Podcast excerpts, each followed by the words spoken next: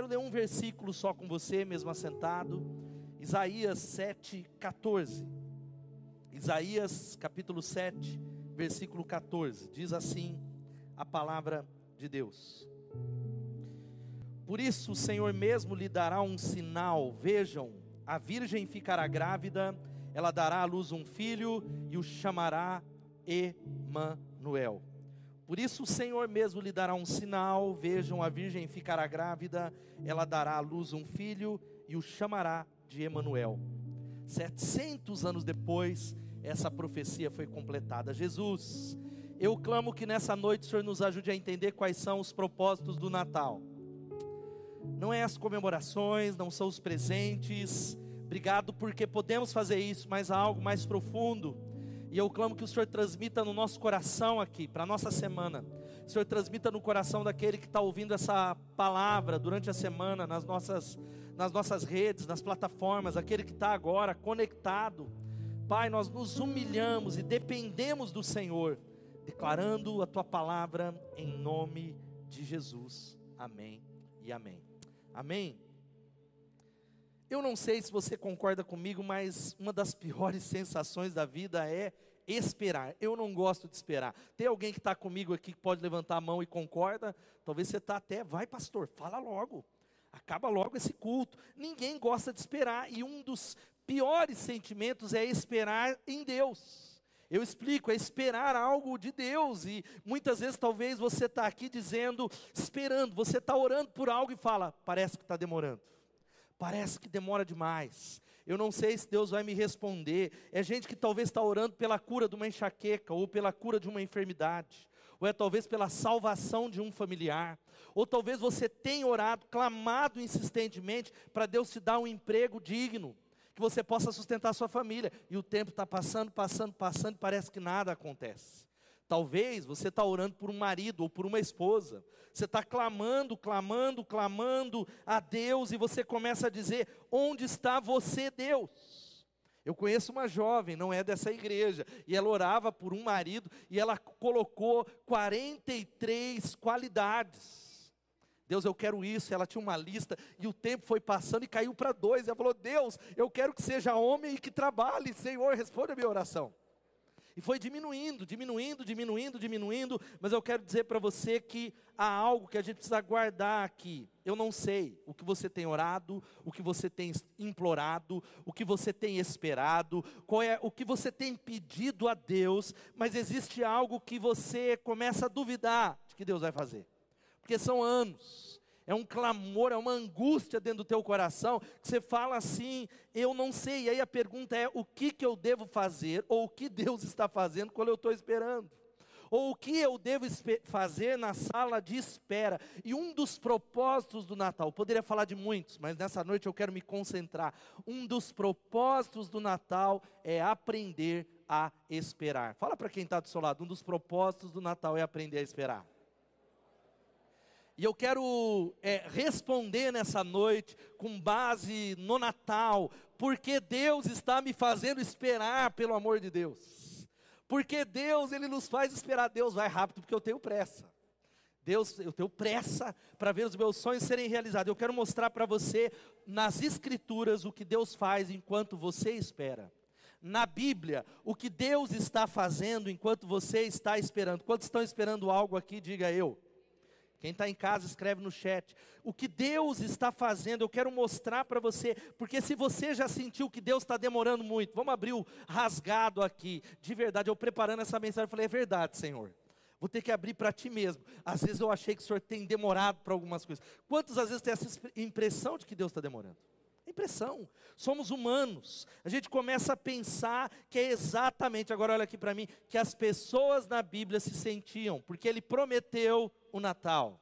Ele prometeu que o Messias chegaria. Ele olha aí essa promessa, que é uma delas nas Escrituras do Antigo Testamento, 700 anos antes. E ele falou: Olha, eis que há um sinal, e a virgem ela vai engravidar, e um filho chegará, e o Messias vai chegar. Ele prometeu enviar um Salvador. E eu quero, se você não conhece a história, todo mundo aqui conhece, mas se há alguém que está no campus online ou aqui é a primeira vez, ele prometeu enviar o Salvador do mundo. Quem pode dar um glória a Deus? O Messias. Ele fez uma promessa, e aí a gente, para entender um pouquinho, ele prometeu que aconteceria o Natal. Então, sabe quanto tempo passou? Décadas, séculos, séculos. Nós estamos celebrando o Natal, mas nessa palavra, quando a gente olha para o povo de Deus, as Escrituras, demorou séculos, séculos até Deus completar a sua promessa. Agora, presta atenção, eles esperaram. Vamos voltar para o Gênesis lá. Não precisa abrir a Bíblia, mas se você conhece a história, Deus criou o homem, e aí ele criou Adão naquele paraíso maravilhoso, e ele falou: Uau, não é bom que o homem esteja só, você vai se meter em rascada, eu vou fazer uma mulher para você. E aí o negócio você já conhece a história. Eles foram enganados, o pecado ele entra, destrói, Eva cedeu, Adão cedeu, eles pecaram, ficaram envergonhados de tal maneira que eles viram que eles estavam nus, eles são expulsos do paraíso, e lá, no capítulo 3, fica aqui comigo, aparece um versículo muitas vezes despercebido, um versículo que muitos teólogos dizem que foi a primeira menção a Jesus. E leia comigo esse texto que está na tela, vamos ler todos juntos? Porém, inimizade entre você e a mulher, entre a sua descendência e o descendente dela, este lhe ferirá a cabeça e você lhe ferirá o calcanhar. Uma outra versão diz: a semente de uma mulher esmagaria a semente da serpente. Então ele está dizendo que um dia, através da linhagem de Eva, nasceria aquele que viria e que esmagaria Satanás, a cabeça do nosso inimigo espiritual. Quem pode dar um glória a Deus? O Deus de paz, ele esmagou, ele esmagaria a cabeça da serpente, prometendo para mim e para você vitória, libertação. Quantos são livres nessa noite? Dá um glória a Deus. Ele prometeu, ele prometeu enviar, mas sabe quanto tempo passou? Centenas de anos. E aí nós caímos no texto que eu comecei essa palavra. E aí vai lá em Isaías, depois de centenas de anos, ele vem e o profeta diz: O Senhor lhes dará um sinal, a virgem ficará grávida e vai dar à luz a um filho que vai chamar Deus conosco. E sabe quanto tempo passou até Jesus nascer? 700 anos. 700 anos. E aí ele profetizou e o povo teve que fazer o quê? Diga, esperar, esperar, esperar. O povo esperou e o povo esperou. Agora, o que é que Deus está fazendo quando você espera? O Natal é exatamente isso, o que Deus está fazendo quando você está orando por cura, por libertação, por uma bênção, por uma porta aberta, ou por reconciliação no seu casamento, ou por uma provisão. Deus está brincando com você, será? Porque Ele pode, Ele é Deus, e Ele diz, ah, vou brincar de esconde-esconde com você, eu sou Deus. Será que Deus Ele está pregando uma peça? Será que Ele está te provocando? Será que Ele está se escondendo para se exibir? Conhece criança? Para se exibir? Que diabos Deus está fazendo, sendo que Ele poderia fazer alguma coisa? O que é que Deus está fazendo, sendo que eu estou chorando e clamando por alguma coisa? Eu estou clamando por um milagre que é, é, pregado desse púlpito, que Deus responde à oração. Sabe, essas são perguntas justas. E que nós deveríamos, são perguntas reais. Que nós deveríamos levar para um Deus real. O nosso problema é que a gente tem perguntas que nós não levamos a Deus.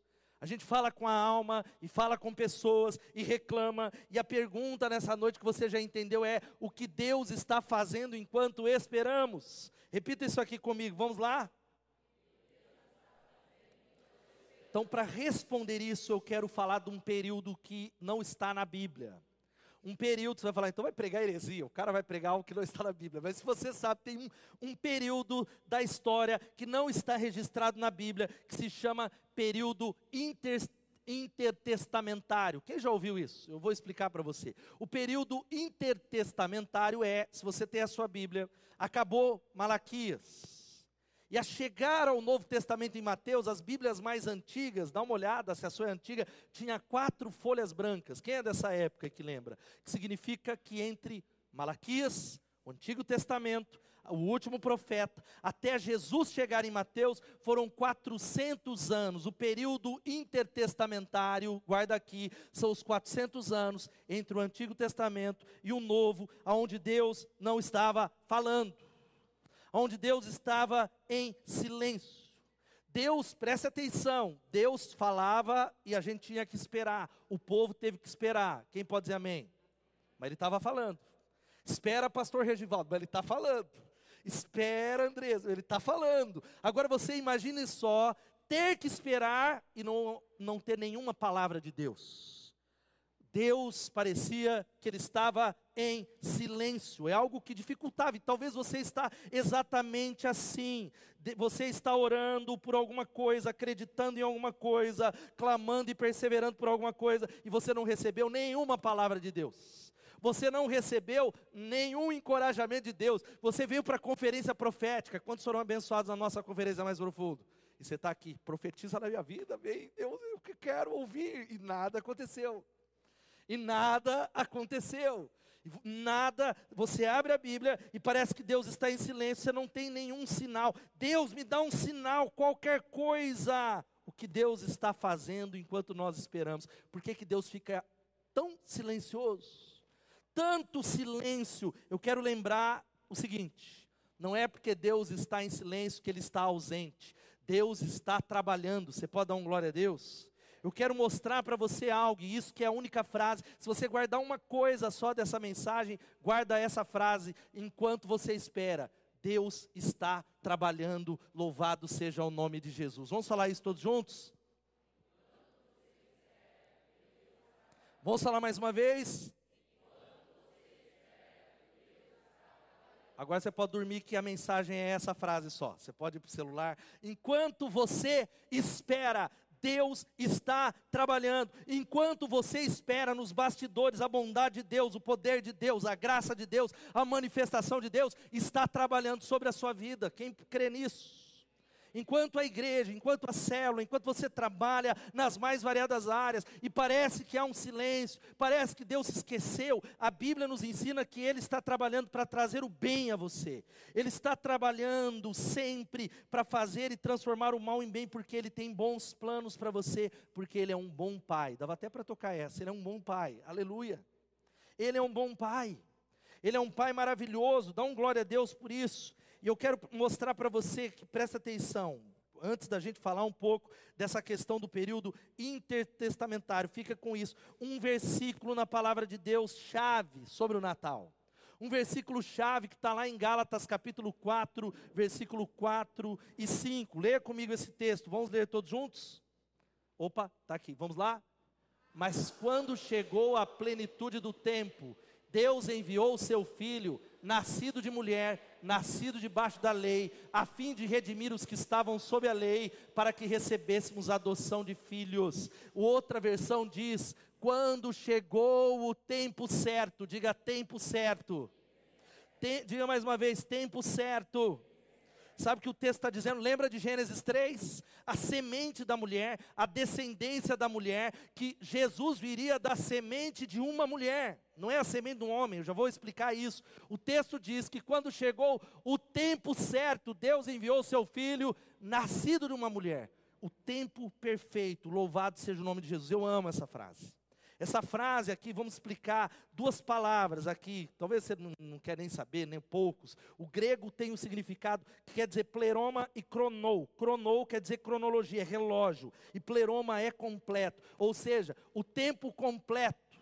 Quando o, o tempo ficou grávido, chegou a hora, Deus completou a promessa em nome de Jesus. Ou seja, meu irmão, em outras palavras, quando não é a hora, não adianta forçar, não adianta espernear, não adianta fazer campanha, não adianta você falar, ó oh, Deus, porque tudo acontece no tempo perfeito. Quantos estão entendendo isso? Digam amém. Outras palavras, você precisa entender que quando chega o tempo, nada pode impedir Deus de fazer algo acontecer em nome de Jesus. Existe um tempo perfeito. O tempo perfeito dessa palavra, para a gente entender, porque você quer ouvir a resposta, tá bom, pastor, o que, que eu tenho que fazer quando Deus parece não estar trabalhando? O que Deus está fazendo, eu quero dizer para você que quando chega a hora certa, não há poder na terra que possa impedir a vontade de Deus de se manifestar. Louvado seja o nome de Jesus.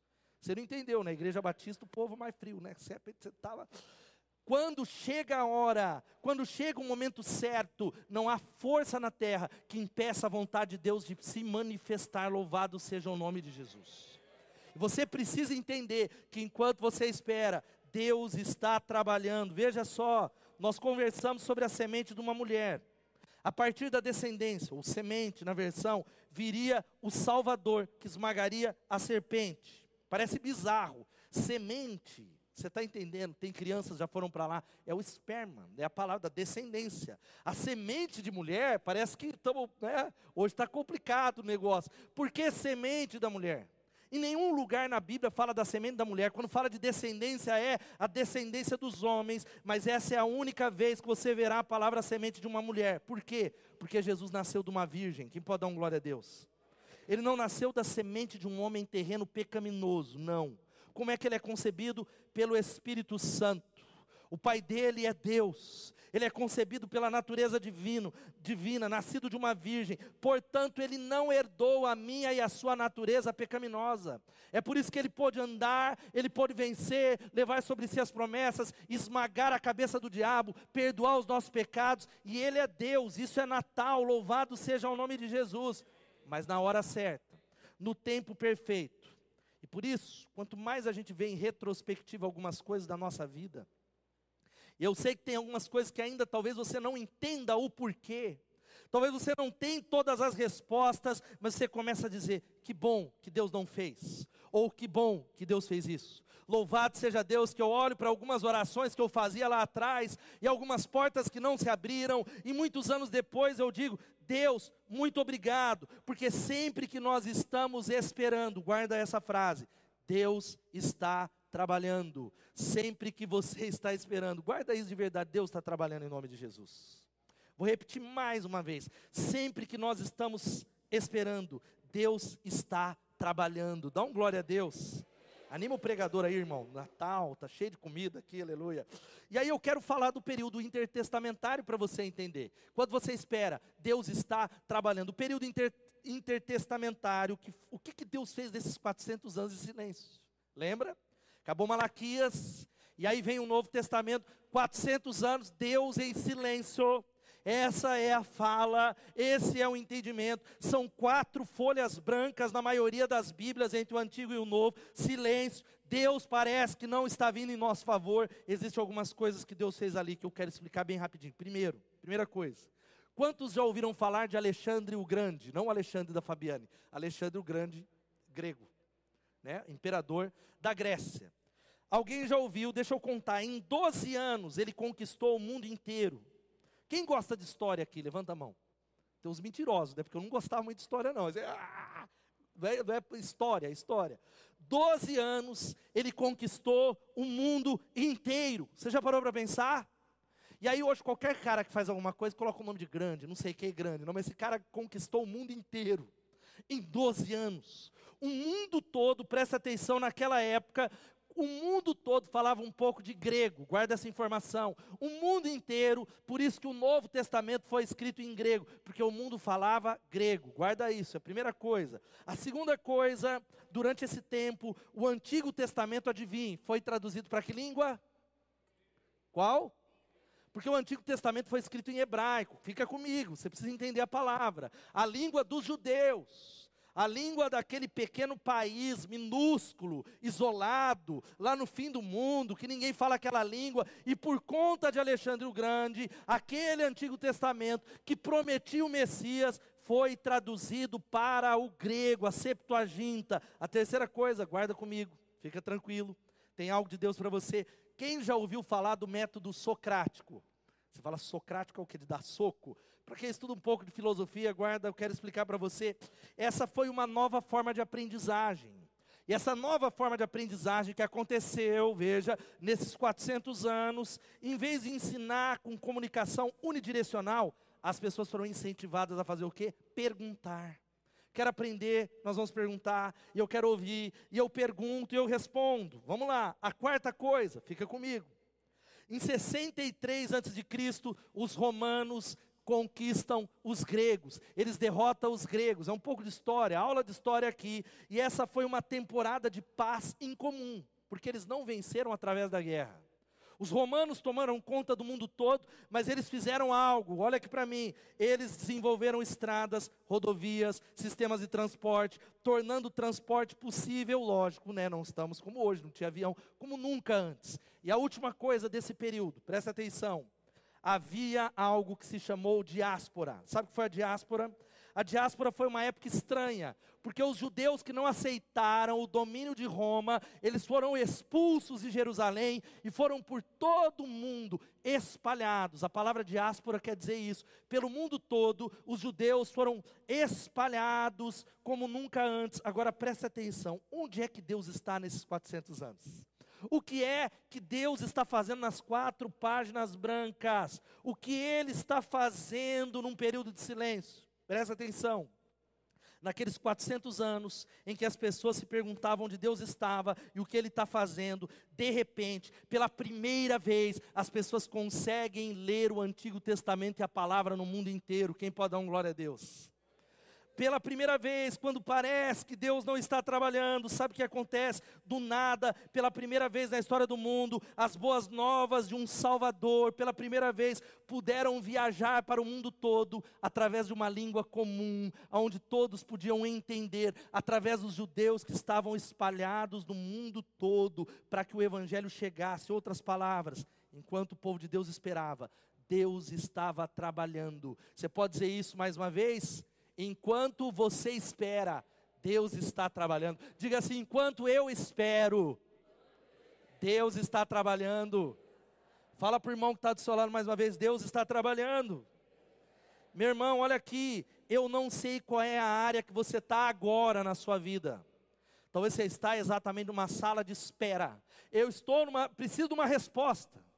Eu estou exatamente na sala de espera, esperando algo acontecer, e eu quero dizer que você está esperando, acreditando, confiando, buscando a Deus, mas Ele não fez ainda. E aí as perguntas é: o que, que eu fiz de errado? Será que eu falei? Será que falta fé? Será que eu estou em pecado? eu preciso jejuar mais, eu preciso buscar mais, mas eu quero dizer que se você está esperando, você não está sozinho. Natal significa exatamente isso. Enquanto você está esperando, Natal é algo que pessoas esperavam. Deus está trabalhando, louvado seja o nome de Jesus. Abraão, ele esperou 25 anos para segurar o seu bebê Isaac. 25 anos, José, que teve a visão de governar, liderar e influenciar, ele esperou, sabe quantos anos? 13 anos, a maioria deles numa prisão, injustamente por um crime que ele não cometeu. E você quer brigar com o vizinho que jogou lixo lá, injustiça! Eu vou, eu vou eu sou crente, mas não sou bobo. Eu sou crente, mas não tenho sangue barata. Eu não sou bobo. 13 anos numa masmorra por um crime que ele não cometeu e foi tirado da masmorra para ser o segundo no Egito. Presta atenção, uma mulher na Bíblia, a mulher do fluxo de sangue. Quantos conhecem essa história? Sabe quantos anos ela esperou? Doze anos para ser curada. Doze anos. Gastava tudo que ela tinha, mas ao invés de melhorar, só piorava. Mas enquanto ela esperava, Deus estava Enquanto ela esperava, Deus estava trabalhando. Outra, outra situação que talvez que tem a ver com essa igreja, Betesda, João capítulo 5. João capítulo 5 conta a história de um homem que estava no tanque esperando ser levado para ser curado. Sabe quanto tempo ele esperou? Quem sabe? 38 anos, incapaz de andar. Jesus, do dia para a noite, olhou para ele, é interessante, eu olho para a Bíblia, a Bíblia fala umas coisas muito interessantes imediatamente ele foi curado. Diga assim: imediatamente ele foi curado. Eu falei, imediatamente não, foram 38 anos. A Bíblia diz imediatamente. A Bíblia diz: Jesus falou, seja curado imediatamente, mas foram 12 anos. A Bíblia diz imediatamente nasceu. O seu imediatamente, eu quero dizer, vai chegar em nome de Jesus. Mas você precisa entender que enquanto você está esperando, Deus está trabalhando, mas você precisa continuar confiando. Você precisa continuar buscando. Natal é tempo de espera. Eu quero que você interiorize isso. Os atrasos de Deus não significam necessariamente o não de Deus. O Deus atrasado, ele não está atrasado. Só porque ele não fez, não significa que ele não fará. Talvez ainda não seja o tempo perfeito. Talvez não seja a hora. Talvez alguns não estão entendendo algo que Deus está trabalhando nisso ainda em nome de Jesus. Você pode dizer amém? Eu sei que é chato esse negócio, fazia tempo que eu não falava, mas interage com o irmão aí, que eu sei que está um, um, um, peru, um negócio aí do estômago, um churrasco. Fala aí para ele e diz assim: olha, Deus está trabalhando nisso. Deus está trabalhando nisso, em nome de Jesus. Ou seja, talvez Ele esteja preparando você. E a gente precisa entender que na sala de espera, antes de Deus fazer algo para você ou através de você, Deus quer trabalhar em você. Talvez as coisas não, talvez, só talvez as coisas ainda não aconteceram, porque Ele está trabalhando em você em você. Talvez o seu casamento não se resolveu porque ele está trabalhando em você, aumentando a sua fé, o seu músculo espiritual, a sua dependência de Deus, o seu amor por Deus. Enquanto você está na sala de espera, esperando e orando, implorando e acreditando que Deus vai curar sua filha, curar o seu marido, curar os seus negócios, Ele está trabalhando nisso. O que eu descobri é que antes de Deus fazer por nós, Ele vai fazer em nós. Eu sei que muita coisa que ele não fez ainda na sua célula, no seu ministério, é porque ele está querendo trabalhar primeiro em você. Muitas coisas que ele não fez ainda na Bethesda. Aí eu, Deus, eu, eu tenho pressa. Aí Deus fala, calma, porque enquanto você espera, eu estou trabalhando. Louvado seja o nome de Jesus. Você crê nisso? A plenitude do tempo chegou. Eu amo o que diz Isaías capítulo 64, versículo 4. Leia comigo, vamos ler todos juntos.